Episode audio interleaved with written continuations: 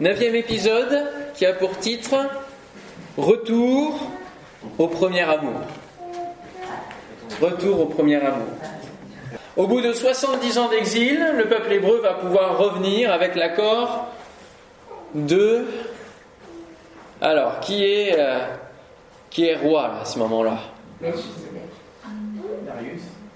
Non. Cyrus. Yes. C'est Cyrus. Le nouveau serviteur de Dieu, hein, euh, il est appelé comme ça, comme Nebuchadnezzar à un moment donné. Et donc avec Cyrus, un autre serviteur et instrument de l'Éternel, Dieu va ouvrir les portes pour le retour dans le pays. Cependant, ce n'est pas Cyrus qu'il faut bénir, mais Dieu lui-même qui incline le cœur des rois. Et euh, il y a un texte particulier dans, dans Jérémie au chapitre 31 qui euh, a une formulation intéressante, annonciatrice de, l'Église qui va entourer Jésus. Jérémie 31, verset 21. Il y a un appel là adressé. Dresse-toi des signaux, balise ton parcours. On a parlé du souvenir hein, dans l'épisode précédent. Fais bien attention aux sentiers et aux chemins que tu empruntes. Reviens aux communautés d'Israël. Oui, reviens dans tes villes. Jusque à quand tourneras-tu dans tous les sens, fille rebelle? On comprend que Dieu veut être la boussole d'Israël. Hein. il veut être son repère, il veut être sa direction. Mais on a vu que la rébellion continue malgré les époques. Et même une fois retournés en Israël, ils vont continuer de nouveau à repartir dans les faux dieux. Alors Jérémie annonce prophétiquement, l'Éternel va créer du nouveau sur la terre. Maintenant, c'est la femme qui entourera le héros. Alors vous avez peut-être dans vos versions, c'est la femme qui entourera l'homme, tout simplement. Mais on peut vraiment le traduire par rapport à l'original qui entourera le héros. Qu'est-ce que cette parole veut dire? Eh bien, c'est que Dieu va créer du nouveau après Israël, comme sa, sa femme lui est infidèle, hein, il va créer l'Église. C'est l'Église qui va entourer Jésus. C'est elle qui va accepter, qui va reconnaître Christ comme son sauveur. Israël va rester entêté, aveuglé par rapport à Christ, par rapport au Messie. Ils attendent un libérateur terrestre, purement humain, qui va les délivrer de l'empereur romain. Et euh, les nations, elles, voient reçoivent cette révélation que Christ est ce héros qui sauve, et ce héros qui a la victoire à la croix. Et donc, l'Église va être cette nouvelle femme, il va créer du nouveau, nouvelle femme, l'épouse de Christ. Ça va donner lieu au Nouveau Testament. Puis ensuite, il va y avoir la nouvelle terre, les nouveaux cieux. Donc, l'Éternel crée du nouveau. Il ne reste pas figé, mais il crée toujours des choses nouvelles. Alléluia. Et dans l'Église aussi, il peut créer des nouvelles choses en fonction des époques, en fonction des besoins. Il peut y avoir des nouveaux ministères, types de ministères qui peuvent se lever, des nouveaux services qui peuvent s'ouvrir pour répondre à des besoins qui se placent dans la ville, dans les sociétés, etc. De part et d'autre, nous assistons au retour de la relation entre Dieu et son peuple, mais Dieu fait des annonces de grands changements, parce que la prophétie donc va voir poindre l'ultime répétition de l'histoire. Après la crise, l'amour revient. On parle de retour au premier amour. Et Israël est appelé à, revenir véritablement vers le Seigneur. Et donc après la, crise que nous avons pu euh, voir, hein, et donc l'exil à Babylone, on a un certain amour qui revient. Et on va se replonger quelques instants dans Isaïe 54. On a déjà lu ces versets, mais c'est important finalement peut-être aussi parfois de, revoir, de répéter. On ne se lasse pas de lire la parole. Isaïe 54, verset 6. Isaïe 54, 6. Car l'Éternel te rappelle comme une femme délaissée et au cœur attristé, comme une épouse de la jeunesse qui a été répudiée, dit ton Dieu. Quelques instants je t'avais abandonné, mais avec une grande affection je t'accueillerai. Dans un instant de colère, je t'avais un moment dérobé ma face. mais avec un amour éternel j'aurai compassion de toi, dit ton Rédempteur, l'Éternel. Il en sera pour moi comme des eaux de Noé. J'avais juré que les eaux de Noé ne se répandraient plus sur la terre. Je jure de même de ne plus m'irriter contre toi et de ne plus te menacer. Quand les montagnes s'éloigneraient, quand les collines chancelleraient, mon amour ne s'éloignera point de toi, et mon alliance de paix ne chancellera point, dit l'Éternel, qui a compassion de toi. Malheureuse, battue de la tempête et que nul ne console, Voici, je garnirai tes pierres d'antimoine et je te donnerai des fondements de saphir. Je ferai tes créneaux de rubis, tes portes d'escarboucle et toute ton enceinte de pierres précieuses. Tous tes fils seront disciples de l'Éternel et grande sera la prospérité de tes fils. Tu seras affermi par la justice. Bannis l'inquiétude car tu n'as rien à craindre et la frayeur car elle n'approchera pas de toi. Amen. Il y a besoin de nouveaux fondements. La crise de couple entre Israël et son Dieu fait qu'il y a besoin de revenir à des fondamentaux, de restaurer ce qui a été peut-être mis à la base, parce que c'est à partir de là qu'il y a des difficultés, on l'a vu, hein. elle est infidèle parce qu'elle était stérile, etc. Elle a cherché à se reposer ailleurs. Et euh, les pierres précieuses là qui sont citées ne sont pas sans rappeler la Nouvelle Jérusalem. Et on le lit dans la description de la Nouvelle Jérusalem, les fondements sont faits de pierres comme ça précieuses. C'est donc le temps de la reconstruction, le temps de la restauration qui arrive. En tête de cela, nous avons un homme qui est lié à, Babel de par son prénom, de par son nom.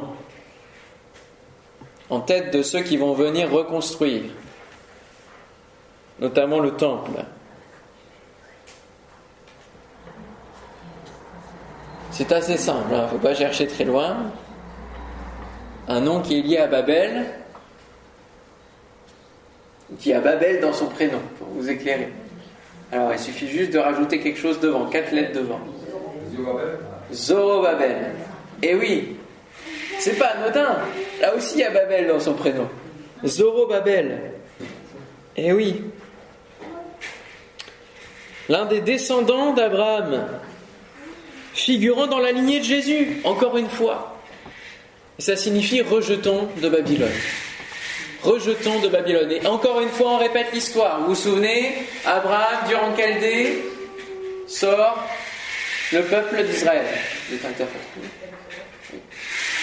Et ensuite, Zorobabel, depuis Babylone, rejetons de Babylone, ressort pour aller reconstruire. On répète l'histoire. Hein.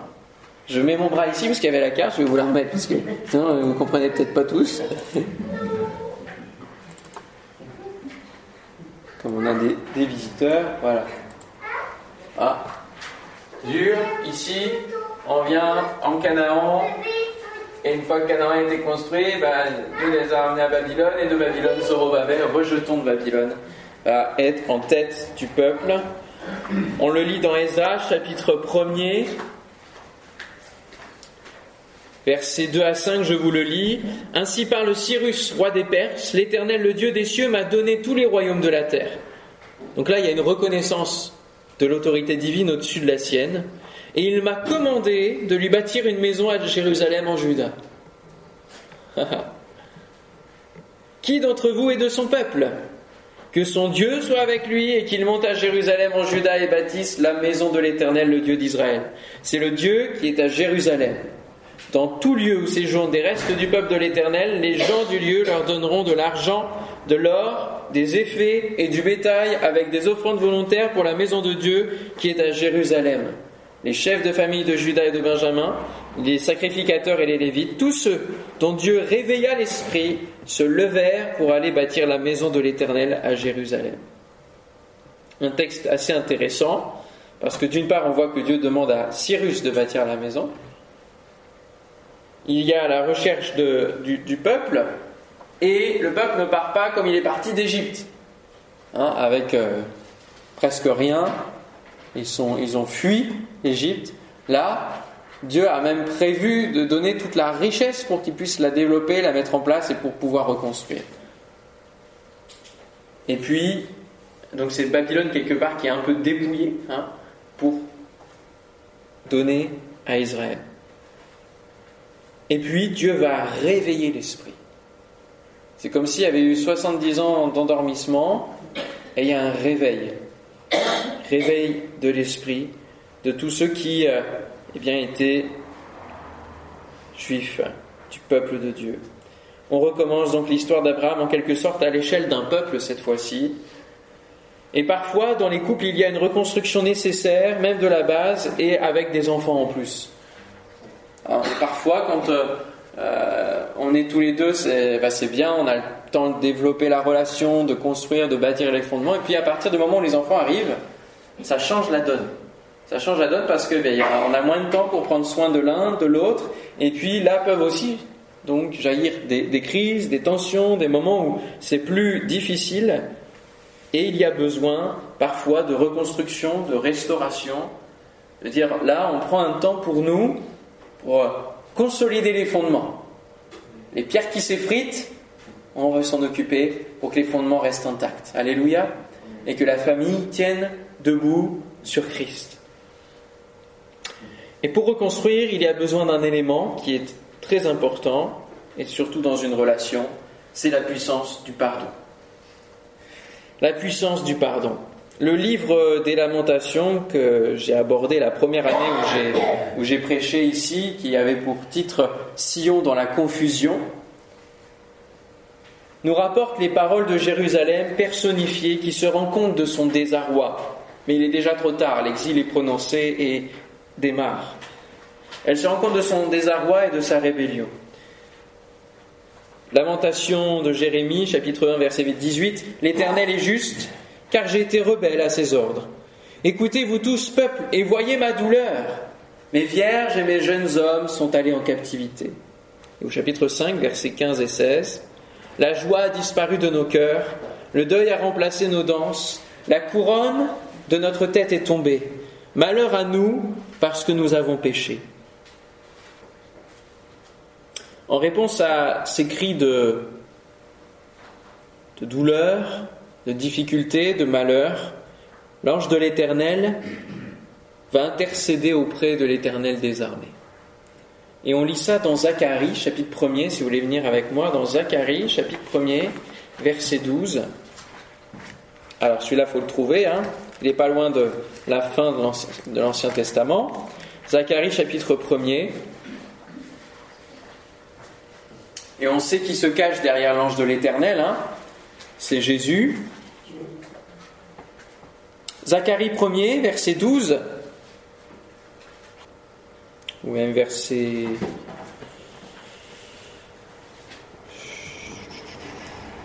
verset 7 c'est plus simple de mettre dans le contexte. Le 24e jour du 11e mois, qui est le mois de Shebat, la seconde année de Darius, la parole de l'Éternel fut adressée à Zacharie, fils de Bérekia, fils d'Ido, le prophète, en ces mots. Je regardais pendant la nuit, voici un homme était monté sur un cheval roux, et se tenait parmi des myrtes dans un lieu ombragé. Il y avait derrière lui des chevaux roux, fauves et blancs. Je dis, qui sont ces chevaux, mon Seigneur? Et l'ange qui parlait avec moi me dit, je te ferai voir qui sont ces chevaux. L'homme qui se tenait parmi les myrtes prit la parole et dit, ce sont ceux que l'Éternel a envoyés pour parcourir la terre. Et ils s'adressèrent à l'ange de l'Éternel qui se tenait parmi les myrtes et ils dirent, nous avons parcouru la terre et voici toute la terre est en repos et tranquille.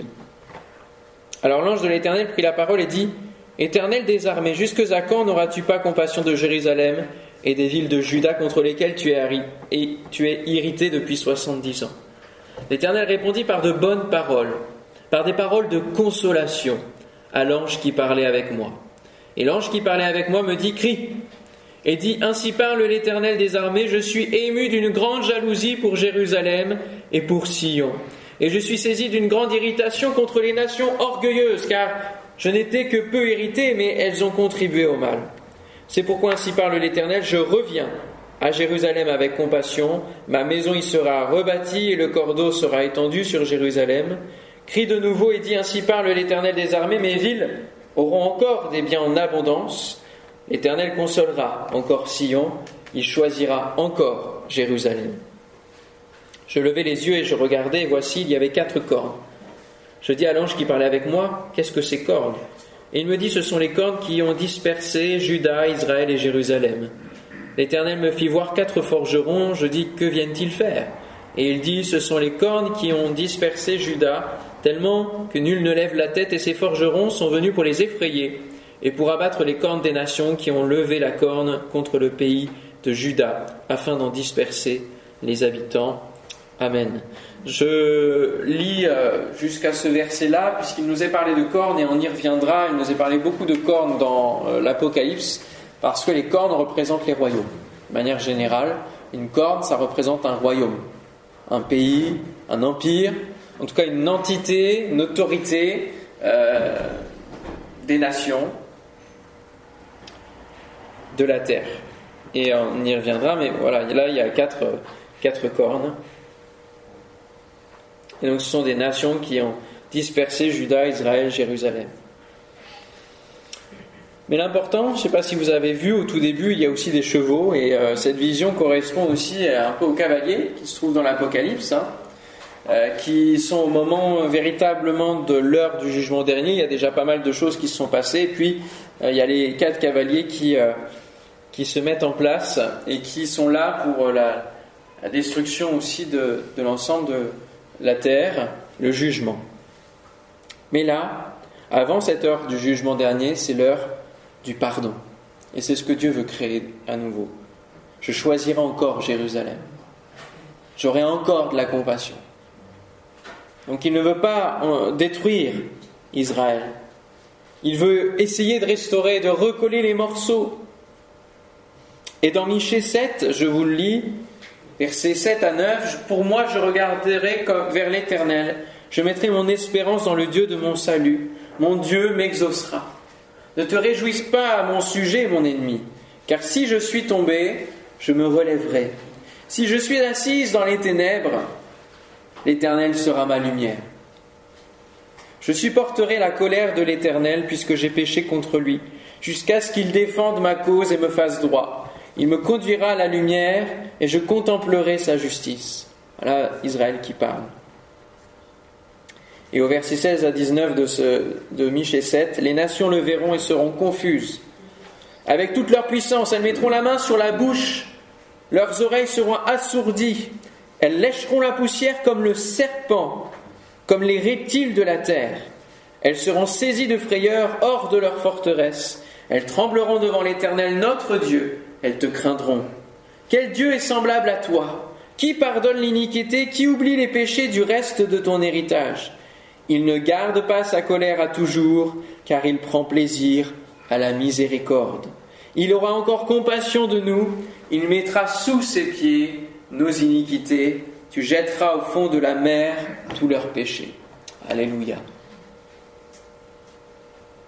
C'est beau d'entendre Israël parler comme cela. Cela lui fait du bien parce qu'elle sent le vent de la restauration, elle sait que Dieu est lent à la colère, riche en bonté, et qu'il prend plaisir à la miséricorde. Il ne prend pas plaisir à juger, à, frapper son peuple. C'est pas, c'est pas, prend pas plaisir à cela. Ça lui fait mal de devoir emmener son peuple en exil, etc. C'est pas ce qu'il souhaite mais il doit le faire pour être juste vis-à-vis de son alliance qui concerne donc qui, qui, a un contrat. On l'a vu. Et en vertu de ce contrat, il se doit d'appliquer, d'être fidèle à sa parole. Mais il y a la compassion. Il aura encore compassion de nous. Quelle patience. Quelle patience. Cette patience aura une fin, mais en attendant, il y a une restauration il y a le pardon. Il oublie nos péchés. Ici, Israël dit, il mettra sous ses pieds nos iniquités. Et nous, lorsque nous nous souvenons de Christ, lorsque nous rencontrons Christ, il l'oublie. Alléluia. Il jette au fond de la mer tous les péchés. Et lorsque nous nous attachons à Christ, il nous donne la capacité de ne plus pécher. Ça ne veut pas dire qu'on ne tombe plus, mais il nous donne la capacité de résister, de prendre le dessus. Alors que nous n'oublions pas ce que les autres nous font, même si nous avons pardonné, il y a une cicatrice, hein, et j'aime l'expliquer ainsi, lorsque euh, on est blessé, on a une plaie ouverte, elle nous fait mal quand elle est ouverte, hein. c'est clair, ça fait très très mal, et il y a besoin d'une cicatrisation, a besoin d'une fermeture. Ça, ça va être tous les antiseptiques, ça va être les points de suture, on va, on va réparer la chose. Sauf que, bien souvent, dans des grandes blessures, il reste quand même une trace, une cicatrice. La peau fait tout ce qu'elle peut pour euh, effacer, mais parfois il reste des traces dans des grandes blessures. Et là où opère le pardon, c'est quand la plaie ne fait plus mal. Ça, c'est le pardon on voit toujours la cicatrice. On sait quelle est l'origine de cette cicatrice. Par exemple, vous vous coupez hein, en coupant le pain, alors je ne sais pas si vous coupez le pain par ici, mais en tout cas, bref, vous vous coupez, quelqu'un vous coupe, vous savez l'origine. Moi, je sais que je me suis coupé un doigt euh, une fois en, un événement d'évangélisation en coupant des, feuilles au massicot. Je sais que c'est ce doigt-là. Il n'y a pas de cicatrice, mais je sais qu'il y a un petit bout en moins. Je le sais, c'est inscrit. Et c'était euh, en, juin 2015, vous voyez, c'est là. Donc je m'en souviens. Mais là, j'ai beau appuyer sur mon doigt, ça fait pas mal. J'en souffre plus. Et c'est la même chose avec le pardon. On sait l'origine des choses. On ne peut pas oublier certaines choses. Pardonner n'est pas oublier. Parfois on oublie aussi. C'est très bien, tant mieux. Hein, pour plein de petites blessures, plein de petites paroles, le Seigneur, avec la puissance du pardon, nous donne de, c'est passé, c'est oublié. Hein. La personne peut parfois nous le rappeler, mais moi parfois, des fois, je m'en souviens pas hein, de ce que les, gens peuvent me rappeler. Euh, mais parfois, on n'oublie pas l'origine, mais ça ne nous fait plus souffrir, ça ne nous fait plus mal. C'est là qu'on sait que l'on a pu pardonner véritablement. Dieu va plus loin, lui il l'oublie et il nous restaure pleinement. Alors il est omniscient, donc je ne sais pas comment il fait pour oublier. il est tout puissant. Donc il est capable et d'oublier et en même temps de, de tout savoir. Il est trop fort. Il fait mieux que nous. Et pour expliquer, en expliquant cela, le titre de mon troisième point, c'est que rien ne sera plus comme avant. Il y a certaines blessures qui nous amènent à des confiances brisées, des relations où la confiance eh ben, a été altérée, fortement altérée, et c'est difficile de récupérer une relation d'avant le coup dur. Et du coup, parfois, il y a des relations où nous ne pouvons pas restaurer la relation comme elle pouvait être avant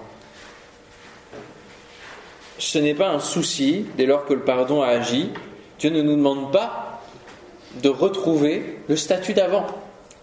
Et quand on regarde la relation de, couple, même s'il y a un retour au premier amour, même si nous retrouvons des éléments du début de la relation, ça ne, sera jamais comme avant. Parce que ça a été un temps, et il y a différentes saisons, et ce sont de nouveaux temps. Et Dieu crée de nouvelles choses. Mais ce n'est pas des, il ne crée pas les mêmes choses. Il crée des nouvelles choses. Donc c'est nouveau. Il y a des éléments nouveaux. Et de la même manière, ce soit dans la relation amicale, ce soit dans la relation de couple, ce soit dans la relation avec Dieu, Dieu et Israël, et puis Dieu et l'Église, rien ne sera plus comme avant. Il faut une nouveauté.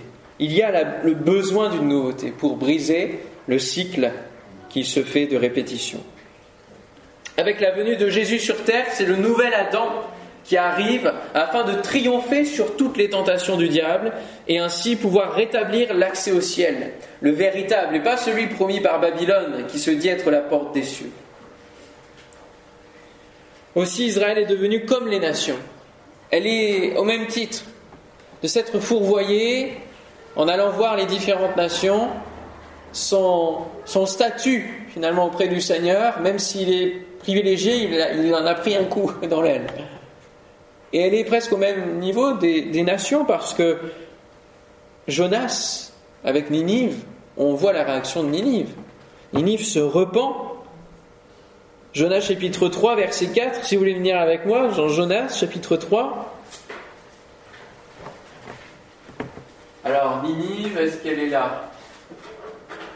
Je ne la vois pas. En tout cas, elle est plus au, nord, Ninive, plus par ici.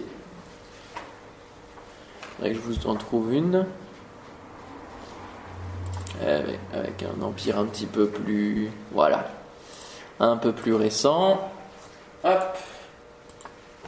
Et Ninive est ici. Donc on reste toujours dans le cadre mésopotamien, hein. toujours dans les mêmes, dans les mêmes, les mêmes régions et les mêmes empires. Hein pas très loin de, Babylone. Babylone ici, Ninive ici. Jonas 3, vous avez trouvé, vous avez eu le temps Verset 4. Dans 40 jours, une catastrophe viendra sur Ninive. Les habitants de Ninive, ça va pas traîner, hein, crurent en Dieu, ils publièrent un jeûne, et quelle que fût leur condition sociale, ils revêtirent des habits de toile de sac le roi de Ninive, informé de la chose, se leva de son trône, enleva son manteau royal, se couvrit d'un habit de toile de sac et s'assit sur la cendre. Puis il fit proclamer ce décret dans Ninive. Hommes et bêtes doivent se couvrir de toile de sac et crier à Dieu de toute leur force.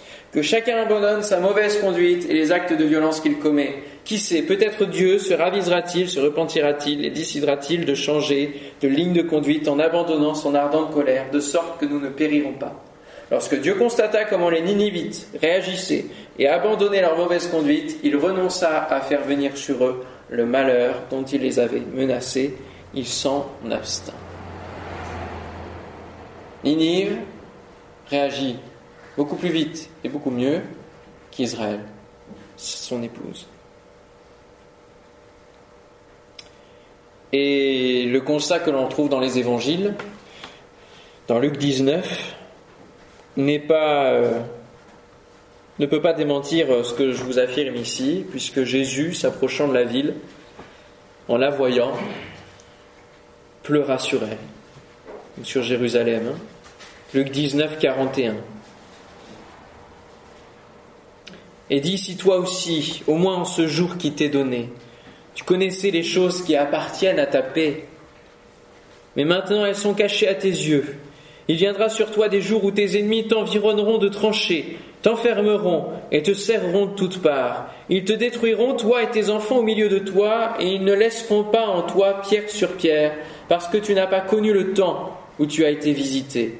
Il entra dans le temple et se mit à chasser ceux qui vendaient, leur disant Il est écrit, ma maison sera une maison de prière, mais vous, vous en avez fait une caverne de voleurs. Comme Israël rejette son propre fils, il fallait étendre le salut ailleurs. Et ce sont les nations qui s'en emparent, qui entourent le héros. Pensez à la femme cananéenne, pensez aux centeniers, tous ces gens qui ne faisaient pas partie du peuple hébreu et qui sont venus vers Jésus avec une foi qui a même étonné Jésus.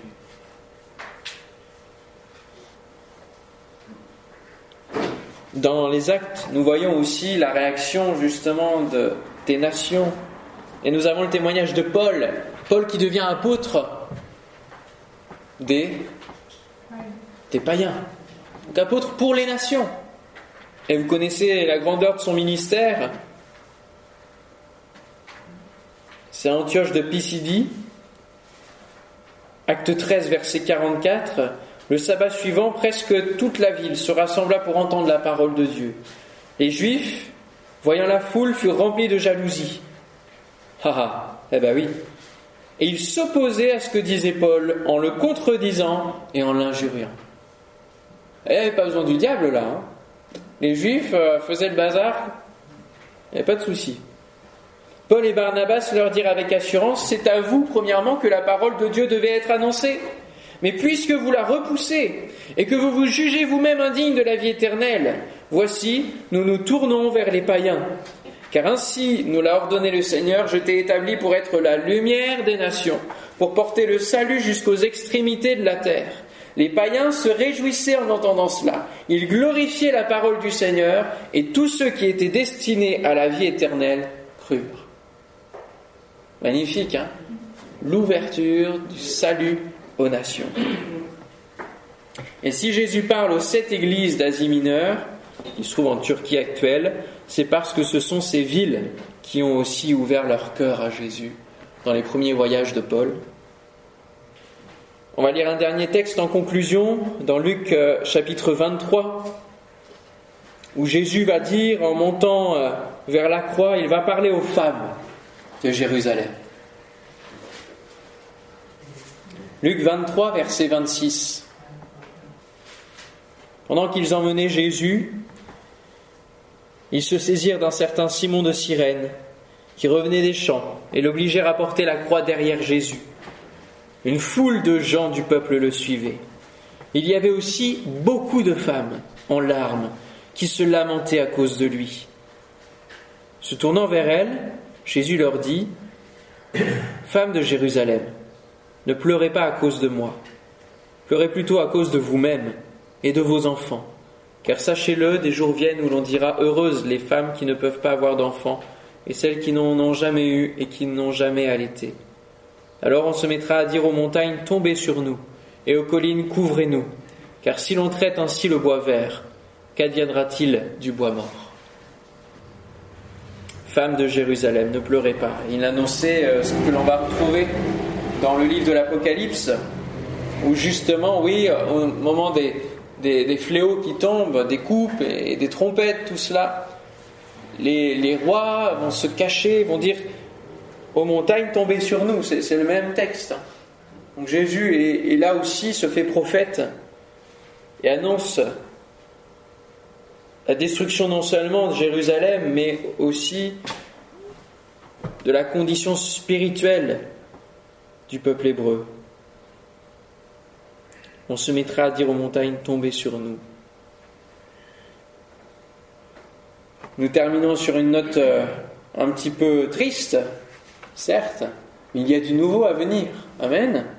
Il y a du nouveau et si nous avons déjà lu quelques paroles de Christ, nous allons voir euh, justement euh, à partir de, ce soir plutôt la partie du Nouveau Testament où Jésus est engendré finalement par, par son Père, mais aussi avec Israël.